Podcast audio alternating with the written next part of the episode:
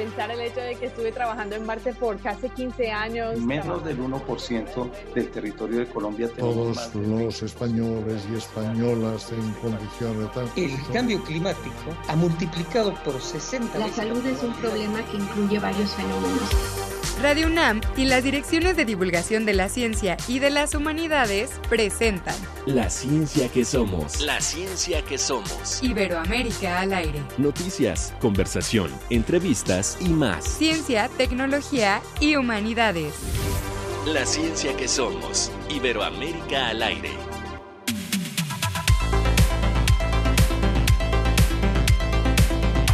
Muy buenos días, como siempre nos da muchísimo gusto iniciar la ciencia que somos, esta colaboración que hacemos entre las direcciones de divulgación de la ciencia y de las humanidades, donde ya hemos estado seis años con ustedes y gracias a que ustedes también nos permiten llegar semana a semana y presento como siempre a mi compañera Milagros Vargas, yo soy Ángel Figueroa. ¿Cómo estás querido Ángel? Muy bien, muy bien, con un poquito de frío en la Ciudad de México pero esperemos que en donde nos esté escuchando no, no esté haciendo tanto frío. Esperemos que no, esperemos que no. Y, y oye Ángel, sabes que yo me levanté con friecito, pero aparte eh, como muy este cantante. Yo sé que tú, tú eres muy buen cantante, ¿cierto? En alguna posada te escuché cantar y creo que entonas bastante bien.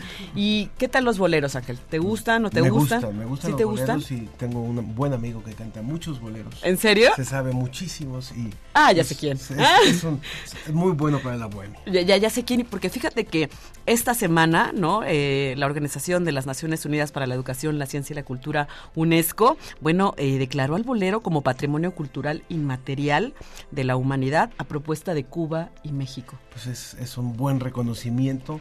Qué bueno sería que el público que nos está escuchando nos diga qué bolero le gusta, qué bolero le mata. Ay, sí, ¿no? son muy lindos.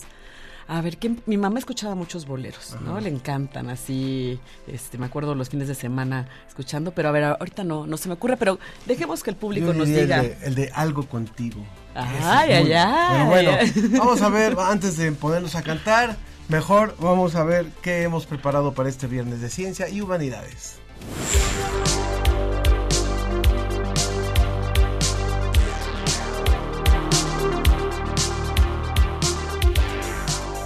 Haremos una revisión de cómo la enfermedad ha sido registrada en la literatura. ¿Y sobre, sobre qué tema fue su tesis de licenciatura? ¿Nos lo quiere contar? Bueno, pues en tu caso, ¿cuál fue tu tema de licenciatura? Mi tema de tesis, fíjate que yo abordo la percepción pública, ¿te acuerdas? que Y justamente cómo eh, la gente ve, percibe eh, la ciencia, el conocimiento científico en medios de comunicación, ¿no? Eh, y fue, la verdad, bastante, bastante ardua. ¿La tuya, Ángel? Sobre el tema de cómo promover algunas una carrera en particular en la Universidad Autónoma Metropolitana que tenía poca poca matrícula. Ah, mira qué interesante. Deficitaria. Entonces de eso vamos a hablar también. Perfecto. El tema de tesis, que si nos quieren contar cuál fue su tema de tesis. Y hoy conoceremos, conoceremos la tesis ganadora 2023 en busca del periodista de salud en Tabasco a partir del análisis de la cobertura periodística de enfermedades endémicas como son el dengue, el zika y el chikungunya. Y bueno, también tendremos todos los detalles de la nueva exposición de Universum, Dinosaurios entre nosotros, como nunca antes los hemos visto. Así que acompáñenos en este viernes de ciencias y también humanidades, Ángel. Por supuesto, los invitamos como siempre a que nos escriban, a que participen con nosotros en el WhatsApp o que nos llamen por teléfono. Las vías de contacto son en Facebook, La Ciencia que Somos, en donde usted podrá incluso ver el programa a partir del próximo lunes, si es que nos está escuchando en vivo y también en X arroba ciencia que somos. Nos puede escribir también un mensaje al WhatsApp 55 54 06 57 62, repito 55 54 06 57 62 o para quienes les gusta llamar, quienes les gusta marcar, puede hacerlo al 55 51 71 37 33. Dos preguntas le hicimos, su bolero favorito y el tema de su tesis o si si no se ha titulado como cierta gente que estoy viendo por aquí, este, ¿cuál, cuál era supuestamente su tema de tesis. Bueno, arrancamos. Pásale a la cocina. Si escribir un artículo de divulgación fuera como cocinar, ¿qué sería la ciencia? Haz un viaje por la historia de las revistas de divulgación de la ciencia en México. Visita la página www.comoves.unam.mx y suscríbete. Gracias por estar con nosotros estos 25 años. ¿Cómo ves? Dejamos huella. La ciencia que somos, la ciencia que somos. Entrevista.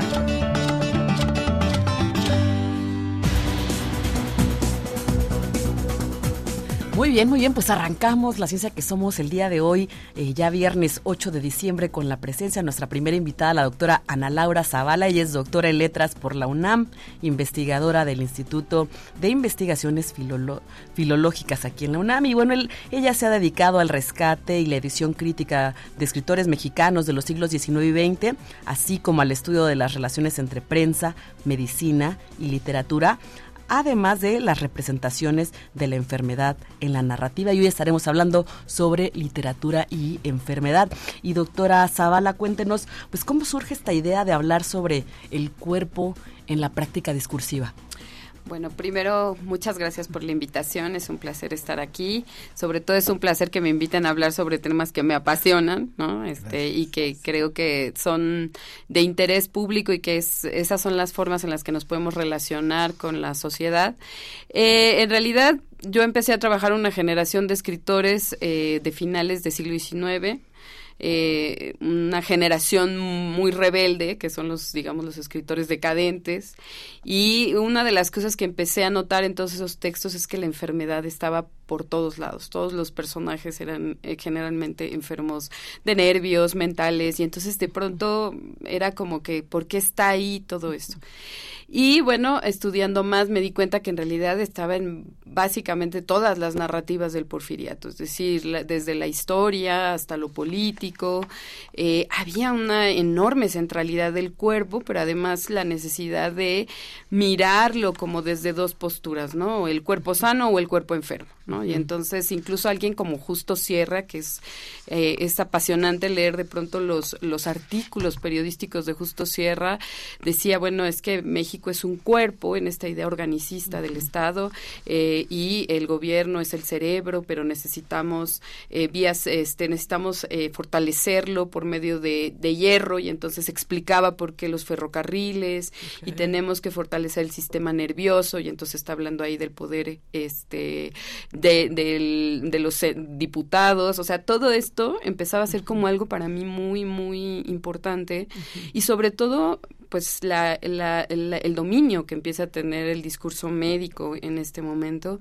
empezaba a ser algo como muy interesante y después mirarlo en diferentes eh, discursos y sobre todo llegar a la literatura que es mi campo de estudio me resultó eh, que había algo ahí de lo que se hablaba poco y que además es algo que nos atañe a todos, que es el cuerpo y la salud y la enfermedad porque es algo muy presente, ¿no? Y bueno, más ahora después de, de, la pandemia que vivimos, está por todos lados el que pensamos ahora con metáforas, incluso me parece médicas o que tienen que ver con la salud, con la enfermedad, este miedo al contagio, ¿no? Que también es algo que está en el 19, aunque con unas cosas un poco más complicadas, digamos, incluso del contagio social, ¿no? No nada más corporal. Entonces, de ahí surgió mi interés por empezar a, a ver qué había ahí, qué discursos y sobre todo qué discursos había sobre la literatura, sobre los escritores. Es un momento en el que se empieza a hablar de la salud mental de los escritores, por ejemplo. Si quisiéramos hablar de las grandes diferencias en cómo se vinculaba un escritor o cómo describía o tomaba el cuerpo humano o a la enfermedad en el siglo XIX y cómo lo hacen ahora. Mm, es muy interesante porque eh, podríamos decir que a veces los autores hacen diagnósticos estéticos y que hay enfermedades de época, ¿no? no, no todas las épocas se han trabajado en la literatura o se han explorado las mismas enfermedades. Y eso es algo, y además ni siquiera dónde están localizadas las enfermedades. Con los románticos, evidentemente, la tuberculosis se vuelve una enfermedad importantísima eh, porque es una enfermedad que permite em, disociarse del cuerpo y elevarse y sublimarse y el arte permite eso, ¿no? Pero, por ejemplo, eh, pues ya en el porfiriato, las enfermedades, la histeria, por ejemplo, en las mujeres, todas las enfermedades nerviosas empiezan a ser muy importantes porque eh, digamos que las enfermedades nerviosas son muy productivas literariamente porque no están localizadas en un órgano. Entonces, por eso son más perturbadoras, ¿no? Pues, ¿Dónde, dónde, dónde tiene uno la locura? Está, en ese momento no se sabe todavía, no está Freud ahí diciendo lo que está a punto, pero en México eso entra realmente al principio del siglo XX. por eso el tema de las brujas. Todo esto tiene que ver con, con, ay, ahí algo, ¿no? Que no, que no sé. Pero también, por ejemplo, el cáncer, la sífilis ¿no? La sífilis, que pues hoy se cura, por suerte, gracias a la penicilina. Pero la sífilis también se vuelve una enfermedad que está ahí presente para hablar de aquellas cosas sociales que no deberían ser, como la prostitución, por ejemplo. La gran novela que tiene que ver con prostitución, que es Santa, pues a Santa en la primera versión le da sífilis y luego le da cáncer, ¿no? Entonces, claramente eh, las enfermedades han ido cambiando, pero muchas de esas enfermedades tienen que ver con la modernidad. Sí, eh, estas, las enfermedades nerviosas son producto justamente ya de una imaginería moderna, de la rapidez con la que va el mundo, ¿no? Y yo creo que ahora han ido cambiando, siguen creo que las enfermedades mentales siendo muy importantes para la literatura como metáforas de cuestiones incluso sociales, artísticas, ideológicas. En algún momento también eh, hubo eh, eh, un auge, digamos, de enfermedades, eh, eh, de cuestiones que tenían que ver con bulimia, anorexia, ¿no? También empezó a explorar muchísimo la literatura ese tipo de enfermedades. Entonces yo creo que cada época trabaja las enfermedades que más le tocan y, y, que más le pueden decir, como decía al final Susan Sontag, que fue una de las grandes estudiosas y que incluso escribe sobre el cáncer cuando le da a ella cáncer. Eh, cómo, cómo las, las enfermedades no son solo el cuerpo, sino todo lo que van representando y nos dicen como, como imágenes, imágenes colectivas de ciertas, eh, ciertas cosas. Yo creo que el cáncer, por ejemplo, ahora es una cosa que incluso está en el discurso político, ¿no? es tal cosa es el cáncer de esto y hay que extirparlo, hay que, ¿no? Este, o hay, no, hay que inocularnos de ciertas, hasta en el, en estos discursos allí está, pues, lo, lo que nos importa. Y creo que el cáncer es una cosa muy en algún momento dado el SIDA también, ¿no? y ahora la pandemia, ¿no? También hablamos ahora, de virus, ¿no? Que, que nos afectan y que están, que hay que inyectar, ¿no? Este, todo. y también tiene que ver con mucho también con la cuestión económica, ¿no? Que también se utiliza mucho esto de, de, de, inyectar eh, eh, los cuerpos productivos y, ese tipo de cuestión. Y doctora Zavala, ¿cuál es el rol de, del discurso médico en la política y la sociedad mexicana justo a fines de, del siglo este 19 y XX que son los que usted ha trabajado? Pues es enorme. Es decir, eh, o sea, en el momento en que uno se empieza a dar cuenta que, eh, digamos, el discurso médico se convierte en un brazo muy útil para el porfiriato, para el, para el gobierno de Díaz, porque permite crear la imagen de progreso. ¿No? La higiene, todo este tipo de cosas, pues es, es, importantísimo. Y un, mi presupuesto en un libro que yo escribí acerca de eso, es justamente cómo la medicina se empieza, o ciertos discursos médicos, porque tampoco es que los, los escritores supieran tanta, tanta medicina. Digo, hay escritores que son médicos, ¿no? Y que utilizan la literatura, por ejemplo, Porfirio Parra utiliza la literatura para enseñarle a la gente lo que no hay que hacer, porque es muy pedagógico en ese sentido. Había uno recientemente que, Ortiz, no me acuerdo cómo se llamaba. muchos médicos, llegan a la escritura, eso es muy interesante. Azuela, Mariano Azuela, estudió medicina. Este, Ángel de Campo estudió un poco, pero no sé. Ortiz Muchos de es interesante cómo en un momento los médicos están ahí escribiendo o cómo los médicos eh, escriben, toman la literatura para transmitir ideas sobre las enfermedades. ¿no? O sea, cómo cuidarse, prevenir ciertas enfermedades. Pero hay otros escritores pues que aprenden un poco sobre todo de la prensa, los conceptos que hay acerca de la medicina eh, o, los, las narrativas que la medicina difunde y eso está en la literatura de porfiriato de, de, muy diversas maneras, porque hay quien se suma al proyecto higienista porfiriano y hay quienes lo combaten.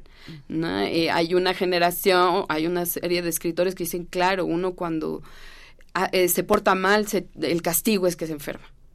es que es todavía como una idea un tanto religiosa, creo yo, de la enfermedad. Y hay otros que al contrario, ¿no? La enfermedad les permite tener experiencias estéticas, límites, como la locura, como, ¿no? La neurosis crea una sensibilidad que se convierte en un puente para la experiencia estética. Entonces es interesante ver, pero todos están dialogando con el discurso médico en ese sentido. Si ustedes nos acaban de sintonizar, estamos conversando con la doctora Ana Laura Zavala, ella es investigadora del Instituto de Investigaciones Filológicas de la UNAM. Y quiero aprovechar que la estamos volviendo a presentar para que también nos, nos explique un poco, aprovechando que tenemos a una investigadora de uno de los institutos más grandes, si no es que el más grande, del subsistema de humanidades. Entonces, eh, es, ¿qué hacen estos filólogos que de repente escogen un tema como es este de desmenuzar, por ejemplo, una época de la literatura para justamente conocer qué se decía sobre un padecimiento, sobre tratamientos? Entonces, explicar un poquito qué hacen los distintos grupos de filólogos rápidamente así, porque creo que puede ser muy, muy ilustrador para, para todos.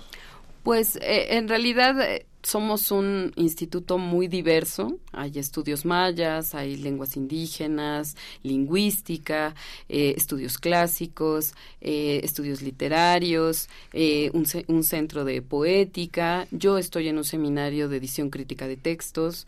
Pero digamos que lo que nos reúne es la palabra, por decirlo así. Es decir, la recuperación, el estudio de, la, de los textos, de la lengua, de la, de las, de la cultura. Es decir, eh, somos, hacemos un poco, y siempre me gusta hacer este, esta especie como de analogía con, eh, con la arqueología. O sea, nosotros somos arqueólogos, digamos, de la palabra, de los textos, de la producción escrita y hablada, pues eh, casi todos, no todos, porque porque hay quien trabaja estudios clásicos, pero digamos de, de, de lo que pasa también en este país.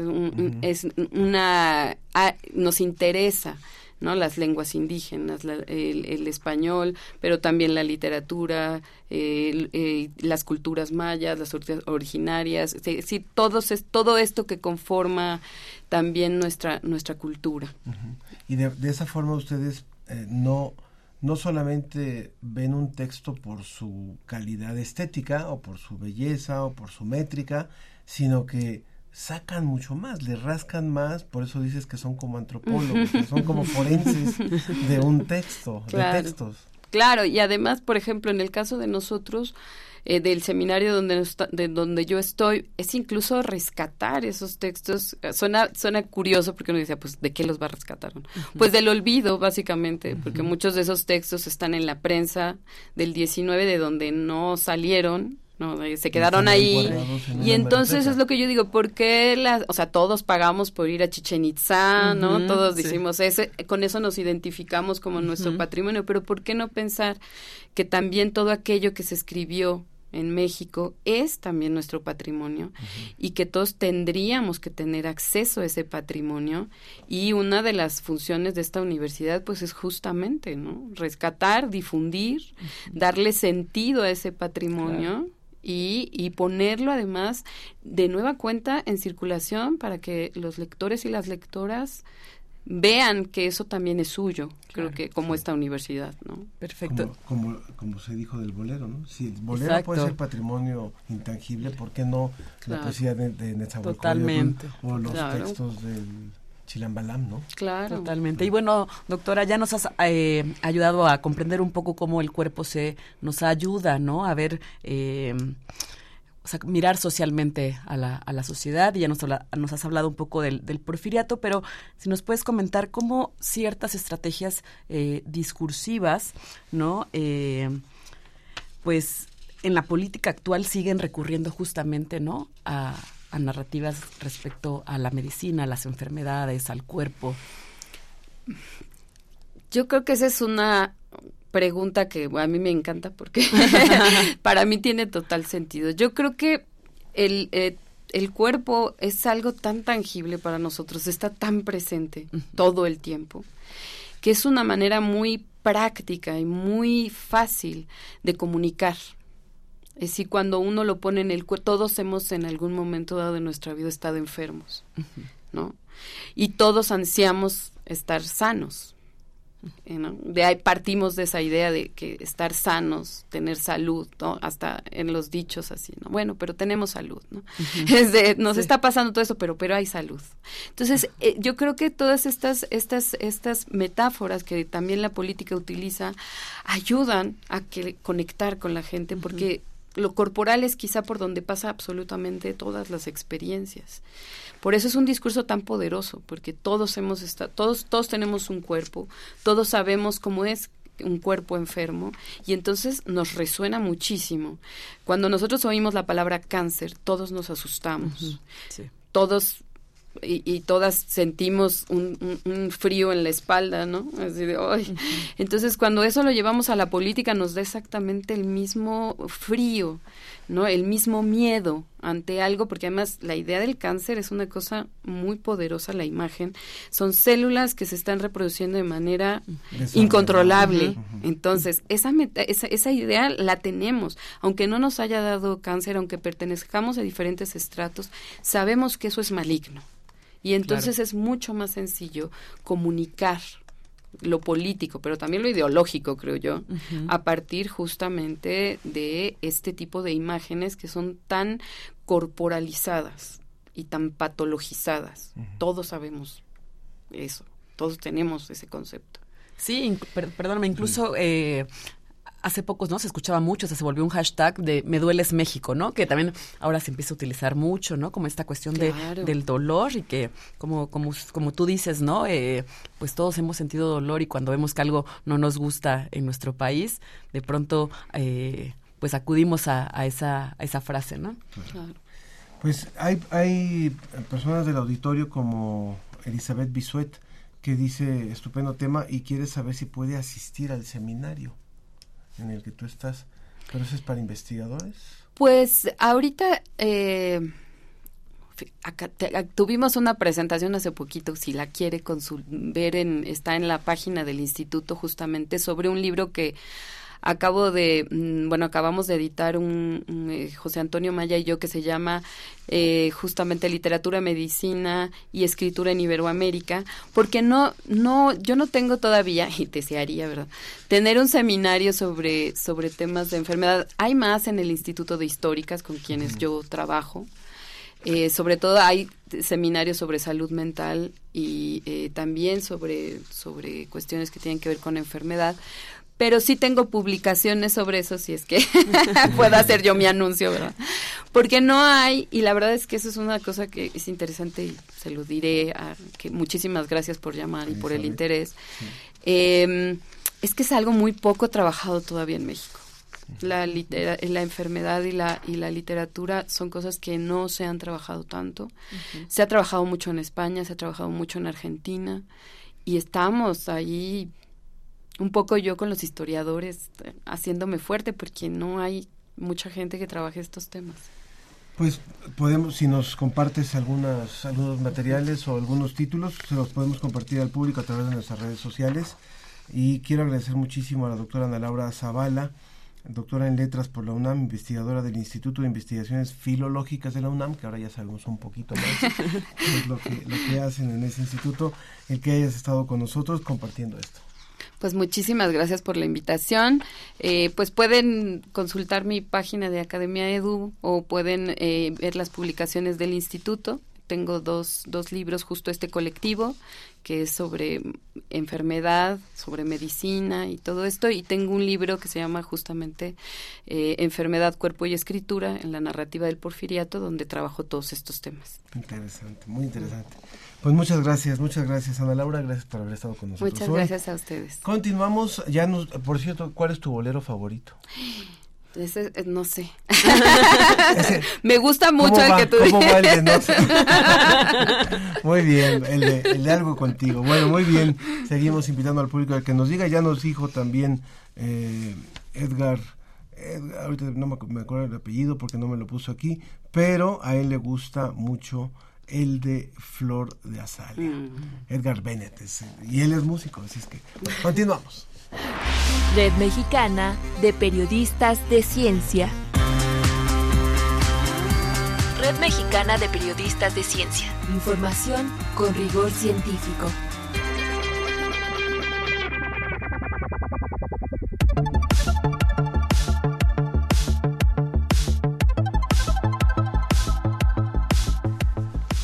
Continuamos, continuamos aquí en la ciencia que somos. Les recuerdo nuestras vías de contacto para los temas que todavía estamos tocando.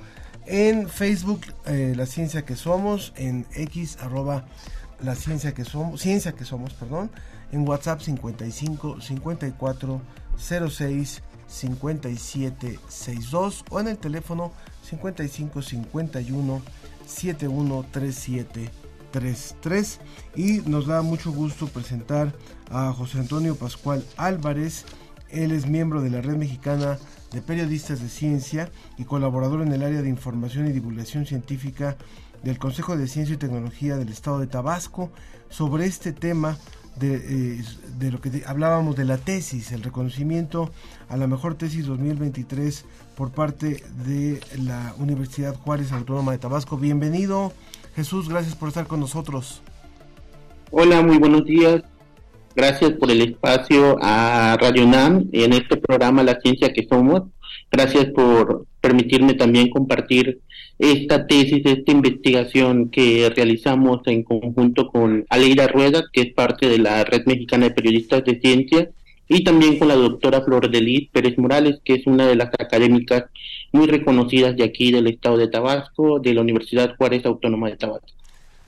Cuéntanos un poco, por favor, eh, de qué trata esta, esta tesis que fue reconocida eh, como mejor tesis 2023 allá.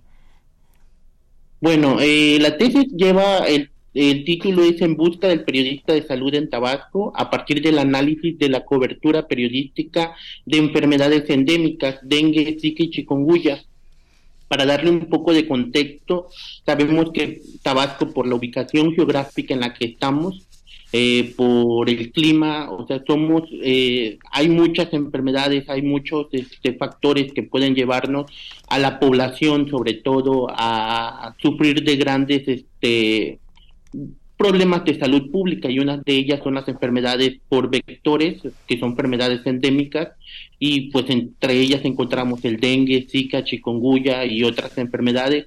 Eh, nosotros quisimos enfocarnos en estas tres enfermedades y ver cómo se estaban cubriendo en los en tres medios, sobre todo de Tabasco, que es el Tabasco Hoy, Novedades y Presente, y pues bueno, eh, hay una metodología que utilizamos que en el 2011 se, se realizó este, en la Ciudad de México por un conjunto de académicos, periodistas, entre ellas Julia Tagüeña, Javier Cruz Mena, Aleida Rueda, eh, Cecilia Rosen, entre otros integrantes, aplicaron esa metodología. Entonces, eh, nosotros aquí lo replicamos y un poco esa metodología y lo que hice pues prácticamente fue hacer primero una revisión de las notas de mayo a octubre del 2016. ¿Por qué en el 2016?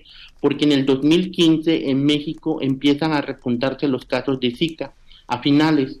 Entonces queríamos saber en el 2016 eh, cómo estaban los casos, ¿no? Este, no solamente de Zika, sino también de dengue, de chikungunya. Entonces em, empiezo a recolectar todas estas notas que hablaban sobre estos temas de vectores. Eh, al, fin, al final encontré como que 150, entonces hice una muestra al que al final me resultó 124 de los tres medios entonces, de esos tres medios iba, hice un análisis cuantitativo y asimismo de contenido, ¿no? De quiénes, este, qué contenían esos, eh, esas notas, eh, cómo era, cómo manejaban esta información de, vectores. Realmente, pues se supone que una de las, de las funciones del periodismo es esta parte de dar a la ciudadanía, al ciudadano, esta, esta información necesaria para que pueda tomar decisiones y asimismo democratizar también la parte de, de tener esta información, ¿no? Entonces, pues prácticamente fui haciendo este análisis, pero también lo hice con base a una investigación que ya se había publicado por la Agencia de los Estados Unidos para el Desarrollo Internacional USAID. Entonces ellos hacen como una lista de todas las, de las prevenciones que deben seguir como que los países en América Latina o los lugares que estamos más expuestos a las enfermedades endémicas. Entonces, pues nosotros seleccionamos siete de estas prevenciones y fuimos revisando cada nota una por una si por lo menos tenían un tipo de prevención, si había una explicación, pero no, entonces este de las 124 notas creo que solamente una o dos piezas periodísticas cumplían con esa función. Entonces, la mayoría de, de las piezas periodísticas estaban llenas de pues de comunicados de, de funcionarios públicos, del funcionario en turno de la Secretaría de Salud, este, de comunicados de que el, próximo fin de semana o tal día va a haber una descacharrización, pero no había más información que el ciudadano le, le pudiera funcionar para prevenir estas enfermedades. Entonces, así fue el análisis de contenido. Posteriormente, hicimos, este, buscamos quiénes eran los autores de esas, de esas piezas periodísticas para después a ellos aplicarle un, este, una encuesta eh, y en esa encuesta conocer quiénes eran esos reporteros, quiénes eran esos periodistas que estaban cubriendo los temas de salud en Tabasco, cuáles eran su formación, cómo ellos este, creaban o redactaban eh, sus, sus sus piezas periodísticas, asimismo, si tenían una formación, si tenían capacitación, qué tan fácil era obtener información de salud aquí en Tabasco.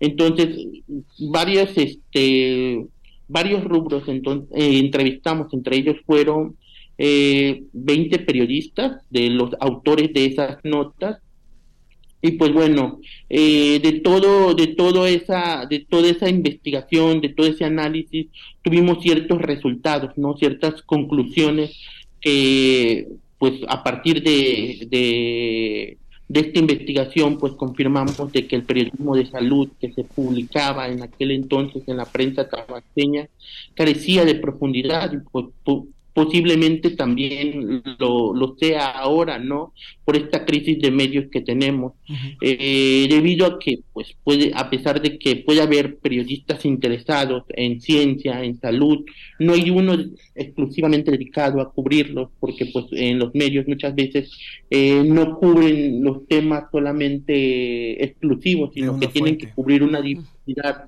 de temas. Entonces, eh, dentro también de las conclusiones que pudimos eh, encontrar de los resultados que, que solamente en ese en, esa época o en, ese ese trance de tiempo que pues era una emergencia también sanitaria aquí en el estado de Tabasco solamente los medios dedicaron el 1% de su contenido a estas enfermedades endémicas de dengue, zika y chikungunya este, otras de las, de las conclusiones que pudimos tener es de que hay, para los periodistas encuestados, consideran que su responsabilidad es informar con base en evidencia científica, sin embargo, eh, las notas pues mostraban otra realidad, ¿no?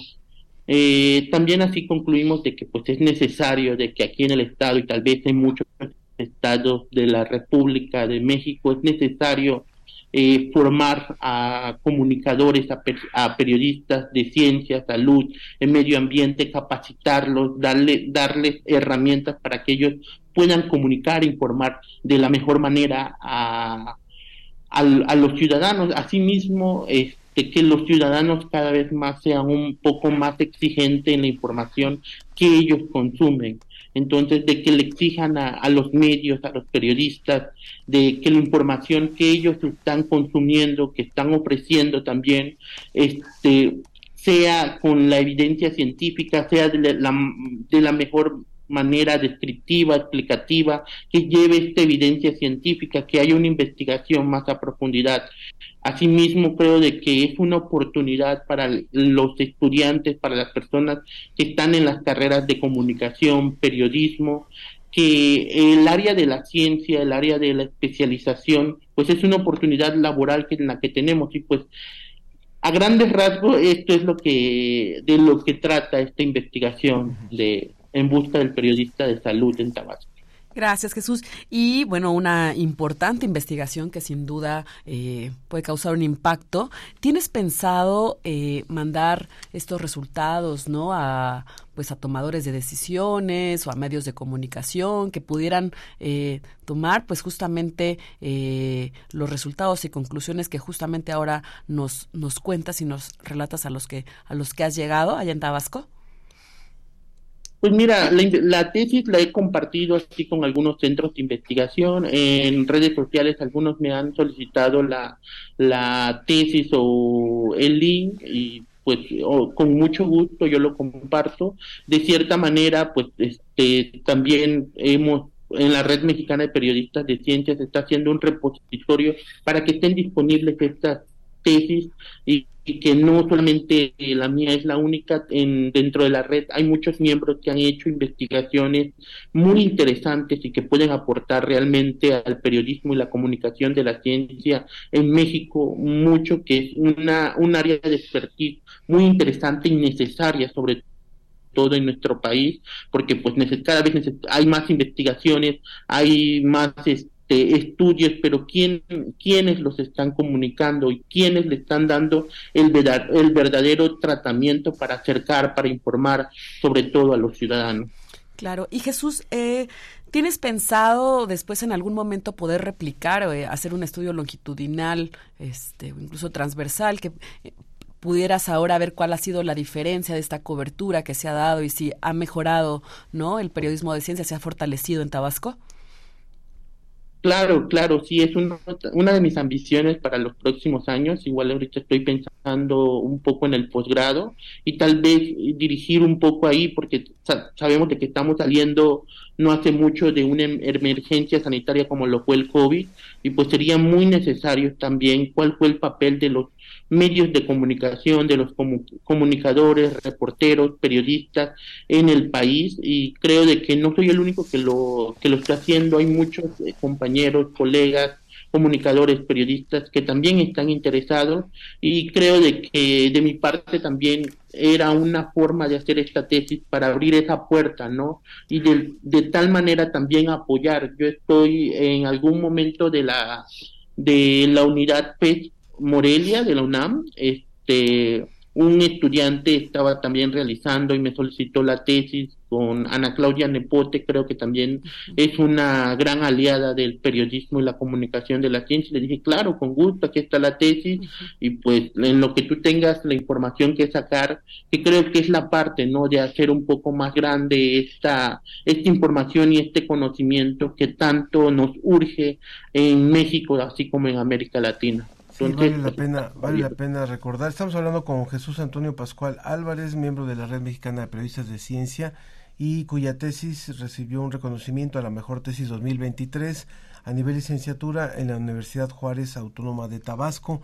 Vale la pena recordar, eh, Jesús, bueno, finalmente en el ejercicio periodístico hay una cobertura brutal que se le asigna a un reportero o sea, eh, son periodistas no especializados realmente en un área. Ojalá pudiéramos eh, tener ese tipo de periodistas, pero hay que recordar que en, muchas ocasiones el periodista que cubre ciudad, cubre eh, seguridad, cubre salud, cubre universidad, cubre muchas fuentes y el hecho de que se escriban muchas veces notas que solamente reportan lo inmediato, cuando incluso pueden hablar de una enfermedad como las que tú estás tratando, pues están abocados a dar la información inmediata, la información que es nota, para que esto pueda aparecer en un periódico.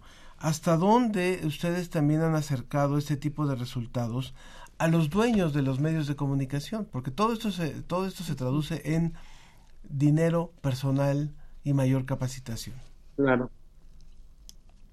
Claro, este, el hecho de capacitar, o sea, ah, decía al, inicio que hay una fuerte crisis de, en los medios, por ejemplo, en la, en la Ciudad de México, si se puede palpar, imagínense en los estados de la República, aquí al, al sureste mexicano, en Tabasco, los, los, las condiciones laborales muchas en los medios de comunicación cada vez son más precarias, entonces es también costar dinero, pero también es una responsabilidad del ciudadano cada vez más exigir que esa información que tú lees y consumes este, sea la mejor. Entonces, también ahí entra la parte de la tarea de la ciudadanía, ¿no? De poderle exigir a estos empresarios, a estos medios de comunicación, de que la información que ellos nos están vendiendo y que muchas veces nosotros consumimos de cierta manera y de alguna forma pagamos, este, que sea de la mejor, que sea con el mejor tratamiento y que de por ende que ellos puedan invertir también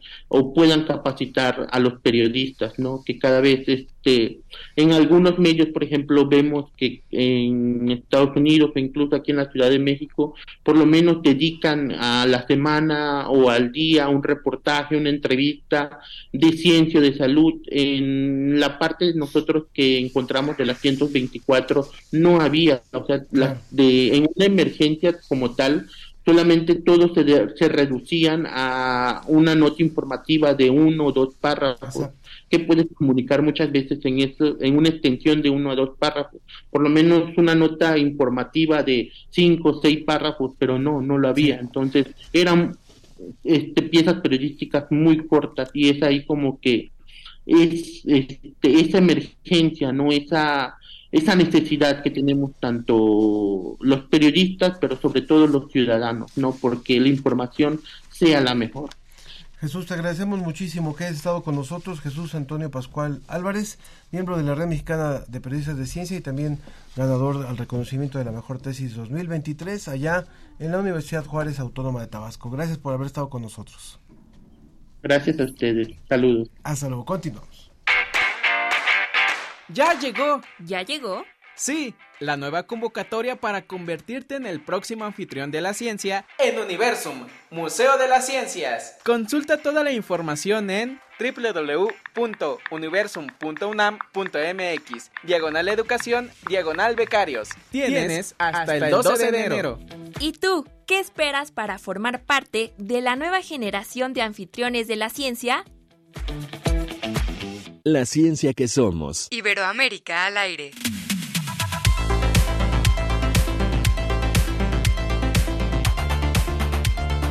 Continuamos aquí en la ciencia que somos y ya está con nosotros. Está con nosotros Brenda Flores, ella es coordinadora de la exposición Dinosaurios entre nosotros. Bienvenida querida Brenda. Gracias.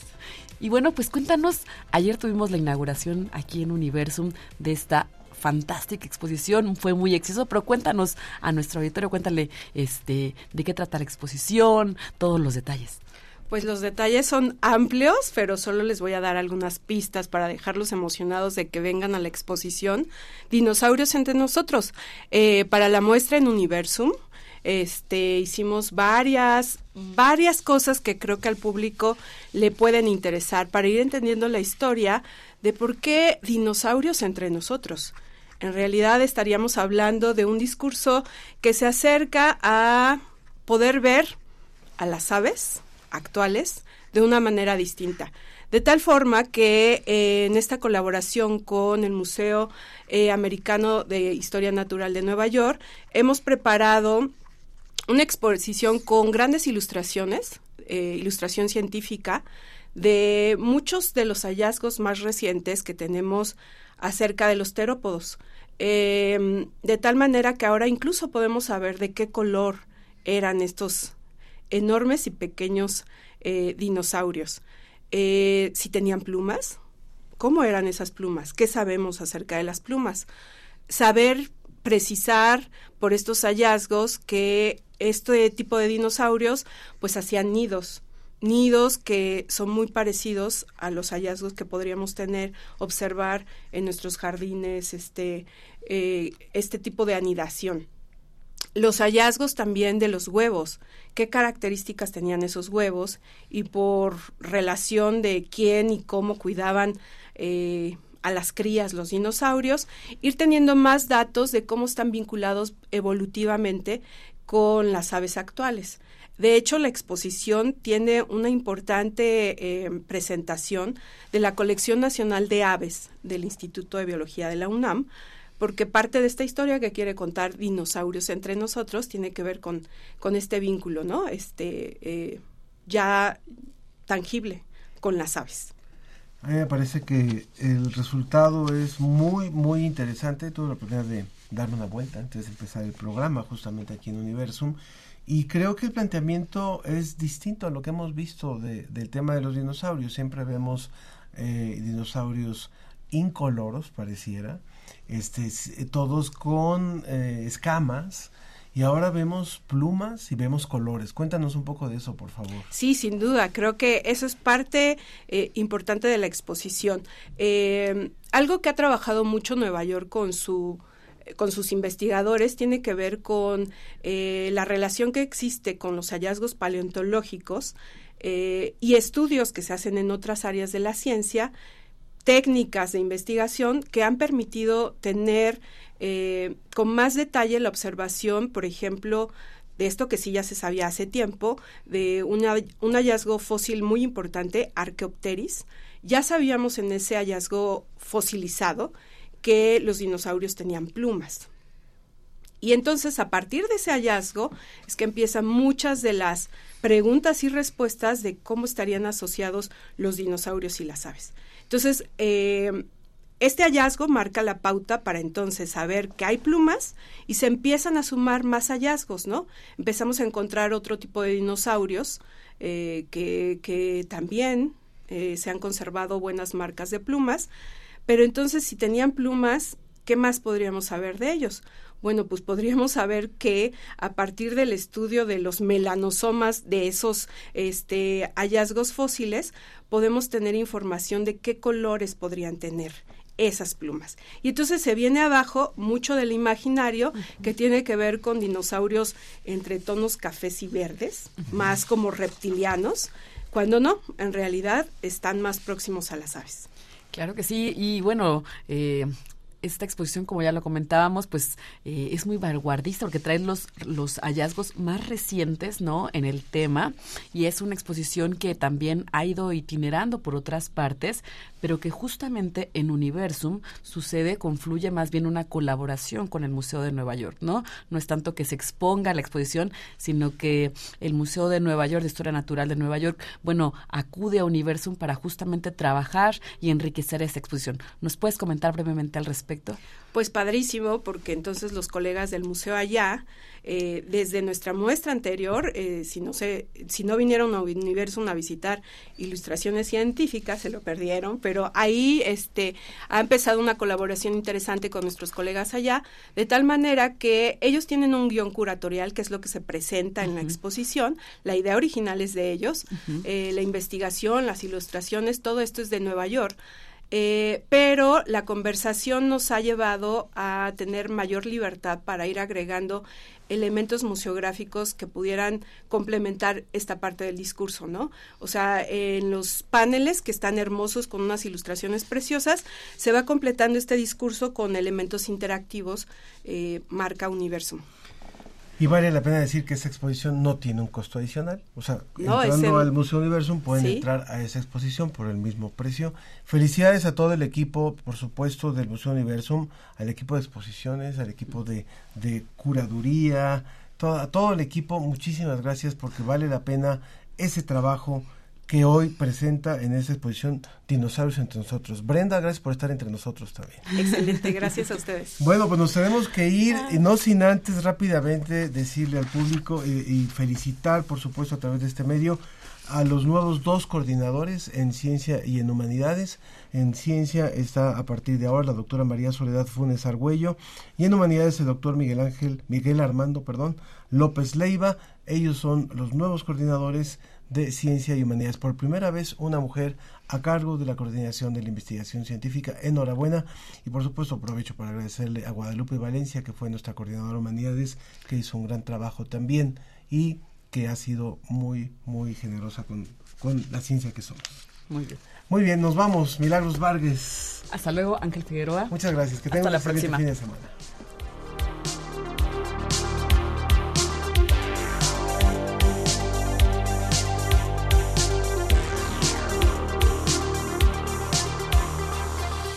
Esto fue La Ciencia que Somos. Iberoamérica al aire. Una coproducción de Radio UNAM y las direcciones de divulgación de la ciencia y de las humanidades.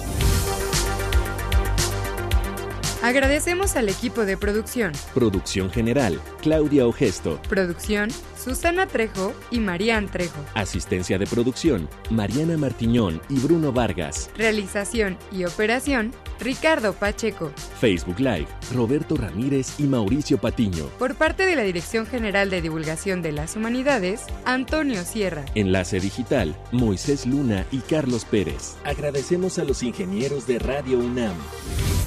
La ciencia que somos. Iberoamérica al aire. No dejes de escucharnos la próxima semana.